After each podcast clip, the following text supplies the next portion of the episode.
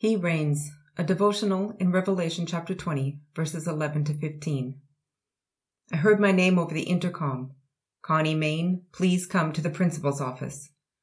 I was seven years old and I had never been called to the principal's office before.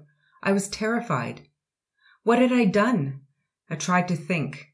Actually, I tried to choose which of my naughty behaviors had been found out. I walked down the long hallway leading to the principal's office. The secretary made me wait before I could enter. It gave me more time to think over what I had done. She called me to go in and meet the principal, face to face. I swallowed and slowly walked into that big office.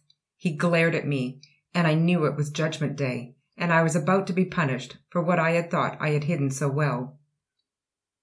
We've been in the throne room several times in Revelation, but this time is different. The only thing present is the throne and the one sitting on the throne. No angels, no creatures, no worshippers, or even rainbows. Just the throne and the judge. This is a somber moment. Revelation chapter 20 verses 11-15 is very clear. We will all face the judgment throne. We will all have to give an account of what we've done. Jesus will open the books on our lives, and as he reads over the deeds we've done, there will be good parts, the things we did well, the people we loved, and that we cared for, and those we helped but some of it will be bad. We haven't always done what we knew to be right. We've sinned both deliberately and unknowingly, and it's all written down. We can be comforted by 1 John 1 9. If we confess our sins, God is faithful and just to forgive us our sins and to cleanse us from all unrighteousness. And so when God is reading over our stories, he's going to see a lot of messy pages, but with huge parts covered over by the blood of the Lamb. All those things that we have confessed and repented of have not been removed, but they've been covered over and they won't be held against us. There is a warning, though, for those who will not confess and who refuse to follow and serve Jesus.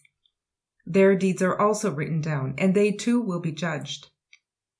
The pages that are read are not covered by the blood of the Lamb, which means that when their books are closed and judgment is passed, they will be cast out of the throne room and into the lake of fire. On Judgment Day, God will look at all of us and open the books, and He will ask us why He should let us in. How will we answer? What will be our argument?